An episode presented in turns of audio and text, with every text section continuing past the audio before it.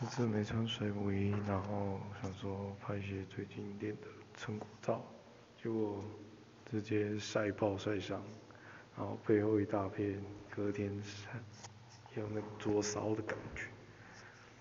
会场还看到没穿内衣的妹，然后这次也突破在海上搭了妹子，然后早上。哎，这是早上七点就杀去南港车站，超累。然后也是买了两瓶大大罐的水跟寿司当午餐，就上站有车，然后路上好像没有塞车。到了换完衣服，做完伸展，然后就开船，杀到海上。